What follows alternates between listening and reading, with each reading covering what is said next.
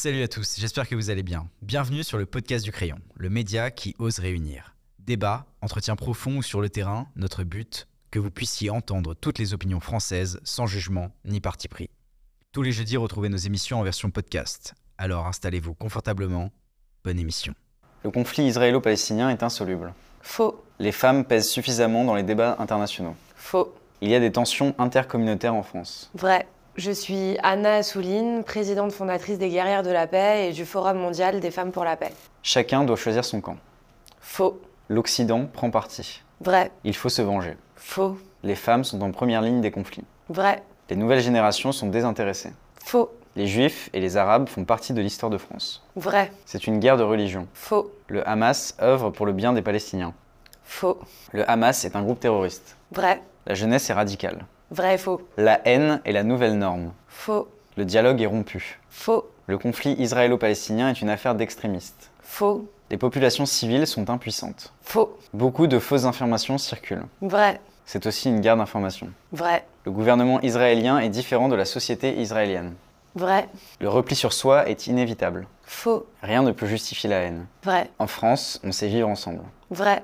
Les médias prennent parti en France. Vrai et faux. Ce conflit divise en France. Vrai. Les, Palais- les Palestiniens et les Juifs peuvent coexister. Vrai. Les organisations internationales sont puissantes. Vrai et faux. Il y a de l'espoir. Vrai. Est-ce qu'il y a un horizon euh, de paix, justement? Est-ce qu'on peut se dire que euh, dans 20, 30 ans, peut-être 10 ans, il y aura de la paix? Est-ce que, co- Comment on le voit aujourd'hui? Je ne sais pas, toi qui, qui œuvre justement pour cette paix. Bah moi, je, je- c'est le combat de ma vie, donc euh, évidemment que j'y crois. J'y crois d'autant plus que c'est pas euh, pas un truc euh, déconnecté euh, de bisounours comme on pourrait l'entendre, etc. C'est-à-dire que là, nous, on travaille avec des gens qui sont sur le terrain. On en revient, on était avec eux, des, Palestiniens et des Israéliens, en l'occurrence beaucoup de femmes, des Palestiniennes et des Israéliennes, euh, qui luttent au quotidien pour la paix, pour la justice, qui se rencontrent, qui sont capables de justement de, de bousculer un petit peu leur propre narratif, leur propre vision, pour essayer d'accueillir une autre vérité qui est celle de l'autre. Euh, et encore une fois, c'est des gens qui vivent ce conflit dans leur chair. Euh, c'est pas les commentateurs français euh, qui attisent la haine à distance, comme on peut le voir depuis quelques jours. Voilà, c'est des gens qui Il y a des gens qui conflit. attisent la haine à distance aujourd'hui? Tout à fait, oui, de- depuis toujours. Et je crois qu'on le sait, je ne sais pas si on est exactement de la même génération, à peu près, je crois, à quelques années près, mais je pense qu'on a tous grandi euh, avec, euh, avec ce conflit euh, qui est venu par vagues euh, dans nos vies, euh, souffler sur les braises, attiser euh, la haine entre les communautés ici en France, particulièrement entre les communautés juives et musulmanes, où tout le monde est dans la surenchère sur les réseaux sociaux, où tout le monde se sent obligé de prendre un camp. Euh, Enfin, je veux dire, c'est quelque chose qui a, euh, enfin moi je sais en tout cas, qui a beaucoup impacté ma vie et, mes relations avec les autres. Et, euh, On et doit choisir vrai un que- camp? Non, absolument pas. Et si on doit choisir un camp, c'est celui de, c'est ce que. Et d'ailleurs, je, je, quand je vous par- quand je te parle là, je me fais le porte-voix de militants qui sont sur le terrain. C'est important aussi, je crois, pour replacer la légitimité des propos, parce qu'on parle beaucoup à la place des autres, euh, en se croyant euh, très, euh, voilà. encore une fois, j'ai été jusqu'à jusqu'au jour de l'attaque encore sur le terrain avec des femmes du monde entier. On a rencontré des militantes. Quand je vous disais, c'est pas un truc de bisounours, les militants qu'on a rencontrés, c'est des gens qui vivent les conséquences de ce conflit, non seulement dans leur quotidien, mais qui, pour nombreux d'entre eux, l'ont vécu dans leur en perdant un proche. Je pense à un militant extraordinaire qui s'appelle Ali Abou Awad, qui a perdu son frère, qui a été assassiné à un checkpoint par un soldat israélien, qui a ensuite voulu prendre les armes pour se venger, qui a fait de la prison et qui a un parcours de résilience extraordinaire et qui aujourd'hui tient un discours, mais juste euh, qu'on a envie de, diffuser dans le monde entier, tellement on n'entend jamais ces voix-là. Je pense à une femme, Roby Damlin, dont le fils a été tué par un sniper palestinien et qui aujourd'hui euh, euh, fait le tour du monde pour diffuser la voix de la paix, va dans les écoles pour, pour justement essayer de faire de la pédagogie, essayer de raconter. Enfin, donc tous ces gens-là, si vous voulez, quand on a entendu tout ça, quand on est allé sur le terrain, qu'on s'est confronté à ça, et qu'on revient et qu'on voit les guéguerres sur Twitter de ceux qui, de manière très irresponsable, non seulement n'ont pas la décence euh, de respecter le deuil, euh, euh, d'avoir un mot clair, sans relativisme, sans euh, contextualisation sur l'horreur qui s'est déroulée ces derniers jours, et qui sont en permanence en train d'attiser les haines, je vous avoue que ça, pour le coup, ça, c'est très difficile et ça, ça, ça, met en colère. Ça met en colère et c'est euh, c'est tout le temps, en fait, si vous voulez, par vague, c'est vraiment la même chose qui revient à chaque fois. C'est-à-dire qu'on est pris entre à la fois la grande tristesse et le grand désarroi par rapport à ce qui se passe sur place, l'inquiétude que ça suscite chez nous, chez chacun d'entre nous, pour des raisons différentes, intimes, politiques, etc. Et il y a en plus euh, les conséquences que ça a sur notre débat en France, euh, la manière dont ça crée des tensions entre, entre tous. Et c'est vrai que ça, c'est euh, particulièrement difficile à, avaler en ce moment. Qu'est-ce que la voix des femmes a en plus? La voix des femmes, bah ça c'est encore une fois je le redis au cas où, mais on, revient, on revient d'une semaine où on était, où on est allé rencontrer des militantes sur le terrain, des Palestiniennes et des Israéliennes qui font partie des mouvements Women Wage Peace et Women of the Sun. Et mercredi dernier, on marchait à leur côté avec des dizaines de milliers de femmes euh, qui se sont rassemblées euh, euh, dans une marche qui s'appelait l'appel des mères. Pour interpeller justement leurs dirigeants et dire assez. Elles criaient tout ensemble assez, assez de, d'enterrer nos enfants, assez de ces guerres sans fin, de, ces, de ce sang coulé, de ce cycle de vengeance, etc. Et donc ces femmes, on, nous demande souvent euh, pourquoi les femmes pourraient faire la paix. Il y a des femmes euh, qui sont très très violentes, qui tiennent des discours très violents, qui, ne sont pas du tout dans l'apaisement, etc. Donc euh, on ne va pas aller dans un truc caricatural qui consisterait à dire que les femmes sont plus apaisées, plus empathiques, etc. C'est pas vrai. Moi, je, crois que c'est pas vrai. En revanche, il y a quelque chose qui est vrai et qui, euh, selon moi, est la clé, c'est que les femmes sont plus pragmatiques. Elles sont plus ancrées dans le réel. Elles ont un rapport à la vie et à l'engagement qui est beaucoup plus euh, ancré dans la vie. Euh, certaines femmes, comme ces femmes israéliennes et palestiniennes, euh, peuvent dire euh, nous sommes des mères, nous donnons la vie et donc nous avons la responsabilité de préserver la vie sur Terre.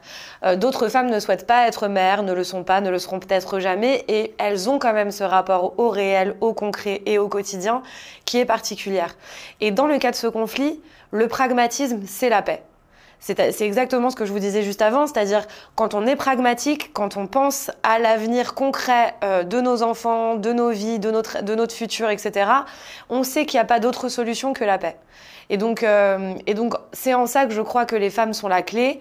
Euh, par ailleurs, on le sait, elles sont euh, celles qui sont en première ligne dans les conflits. Encore là, il y a, y, a, des femmes qui ont été enlevées. On nous rapporte des, des témoignages de viol, etc. Donc, elles, elles, elles, sont celles qui, celles qui payent le, le, un lourd tribut de, des guerres et des conflits qu'il y a dans le monde. Et euh, on le sait, il y a d'ailleurs la résolution 1325 de l'ONU qui en parle. Quand elles sont à la table des négociations de paix, non seulement la paix euh, advient plus rapidement quand elles sont là, euh, mais en plus, c'est une paix qui est plus durable.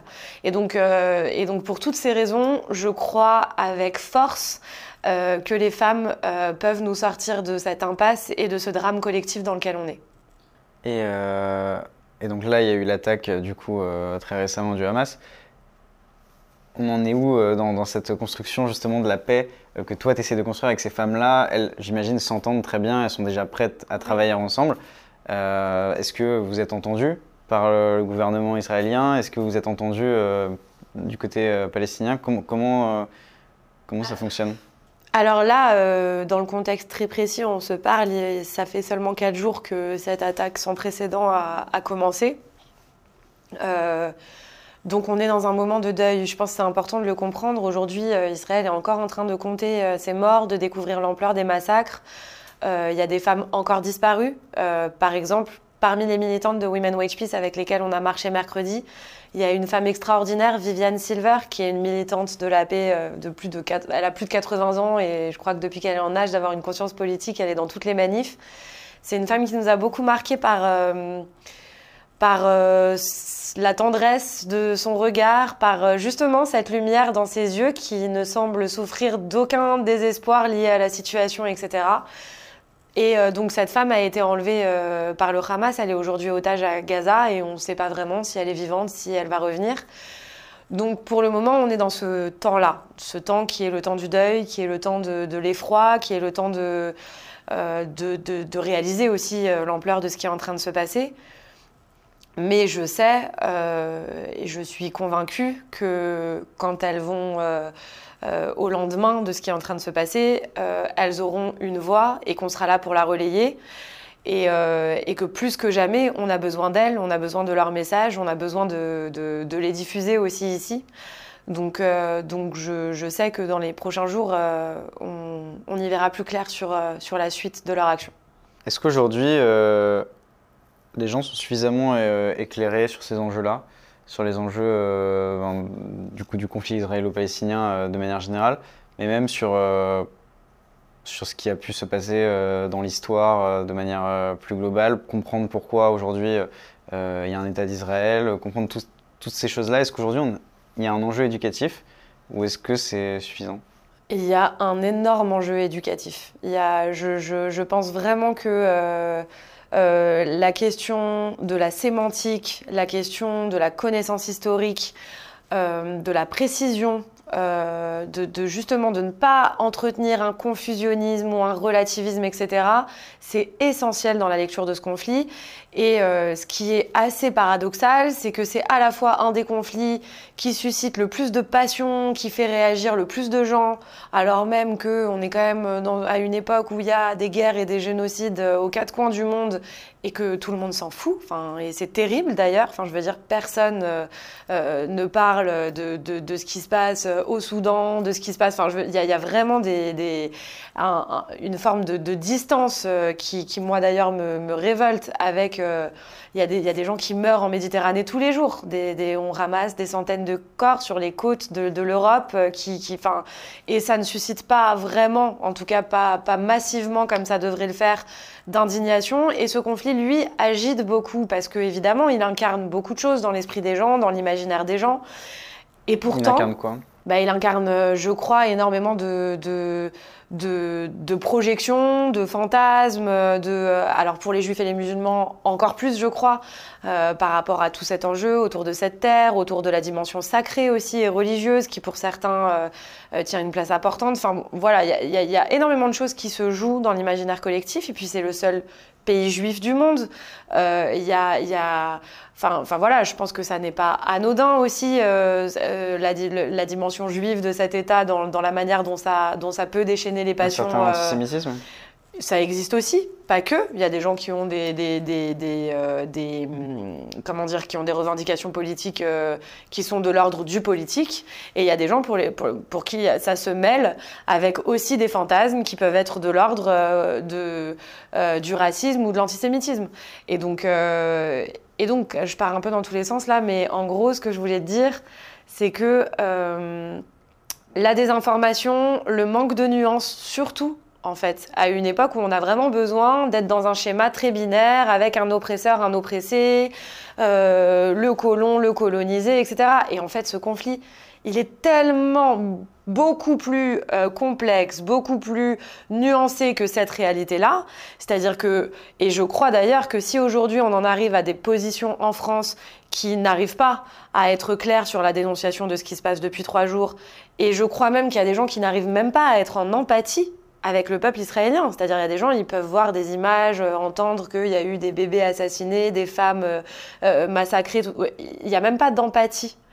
Et qu'est-ce qui fait qu'on n'arrive plus à avoir de l'empathie? C'est parce qu'à un moment donné, on est arrivé à un tel niveau de déshumanisation où, en fait, dans l'esprit collectif, un Israélien, c'est un colon en puissance, c'est un suprémaciste qui est venu. mais mais c'est en fait c'est tellement loin de ce qu'est la réalité de, ce pays, de ce que c'est. C'est un pays qui a été qui a été construit par des réfugiés du monde entier, des réfugiés euh, juifs, marocains, euh, iraniens, irakiens, égyptiens, euh, des Éthiopiens. Enfin, donc déjà s'imaginer que c'est un suprémacisme blanc, c'est une telle méconnaissance de ce qu'est la réalité de l'identité israélienne. Et puis par ailleurs, c'est aussi un pays dans lequel il y a énormément de gens qui ont cru à un idéal socialiste, qui ont cru par exemple les kibbutz. Euh, c'est les lieux qui ont été ciblés en premier lieu par le Hamas. C'est dans les kibbutz qu'on a vu les pires massacres. Qu'est-ce que c'est qu'un kibbutz? Un kibbutz, personne ne sait ce que c'est. Il y a même des gens qui ont dit c'est dans des colonies qu'il y a eu des massacres. Les kibbutz, c'est des villages qui ont été construits sur un idéal communiste de euh, travail collectif de la terre, etc. C'est ça qui était à l'origine du projet d'Israël, qui a été dévoyé par l'extrême droite qui aujourd'hui est au pouvoir et qui mène une politique fasciste. Mais ça, personne ne, personne ne dit tout ça aujourd'hui. Et donc, il y a cette espèce, de même que on a un discours qui tend à dire que l'identité palestinienne n'existe pas, je parle d'un discours de l'extrême droite israélienne, que les Palestiniens n'existent pas, que ce sont tous des sauvages comme le Hamas, etc., qui est un discours déshumanisant aussi, et qui ne reconnaît pas la réalité de ce peuple, la réalité de l'histoire aussi de ce peuple avec cette terre. Donc, en fait, on est face à deux discours qui ne se rencontrent jamais, qui n'échangent jamais, qui sont totalement binaires et qui font qu'aujourd'hui, c'est très très difficile de, se parler euh, de ce conflit de manière apaisée parce que même la base qui est qu'on peut avoir un désaccord sur des faits, c'est-à-dire qu'il y a une situation et puis on n'est pas d'accord, on n'a pas la même sensibilité sur une situation. Là, même le narratif de ce qu'est cette situation, on n'est pas d'accord.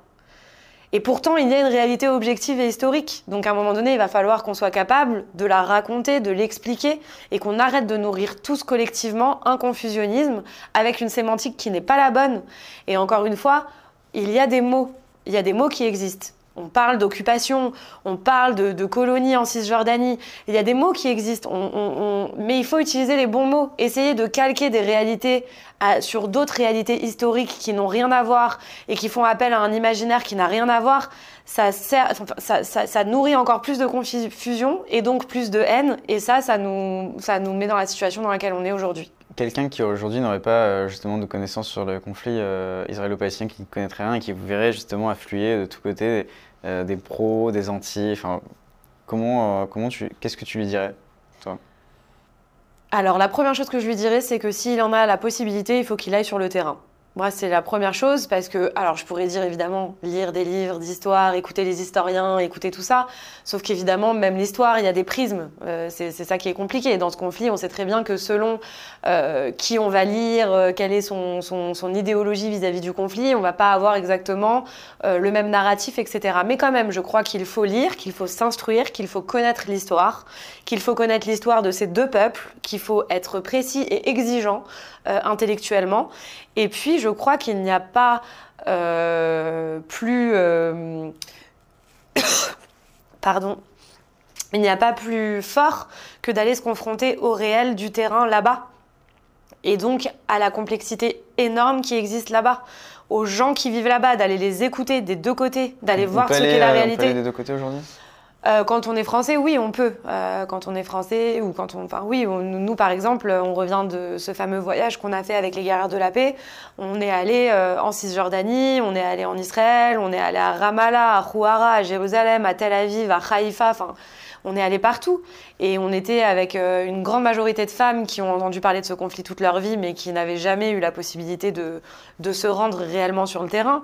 Et il n'y en a pas une qui n'a pas été totalement chamboulée dans, la à quel point les représentations qu'elle avait et qui avait nourri euh, son, regard sur le conflit avaient été totalement bouleversées par ce voyage. Donc je crois que ça, c'est une des choses. Tout le monde ne peut pas voyager là-bas, hein, c'est facile de le dire comme ça, mais je pense que c'est nécessaire aussi d'aller se confronter et d'écouter les principaux concernés d'écouter. Et les principaux concernés, c'est pas le Hamas et c'est pas Netanyahou. Je tiens à le, enfin, c'est important, faut le marteler. Les principaux concernés, c'est les gens qui sont pris en otage au milieu de tout ça. C'est les individus qui sont pris en otage et qui n'ont pas d'autres aspirations comme le monde entier que de vivre normalement dans la dignité, dans la liberté, dans la sécurité et dans la possibilité de vivre librement et d'avoir aussi euh, d'être, euh, comment dire, une autodétermination pour son peuple et son et voilà. Merci à tous d'avoir regardé cette vidéo, j'espère qu'elle vous a plu. Si c'est le cas, n'hésitez pas à laisser un j'aime, à mettre un commentaire et je vous le redis, à vous abonner en activant la petite cloche, c'est super important pour être notifié lorsqu'une prochaine vidéo sortira. Portez-vous bien, salut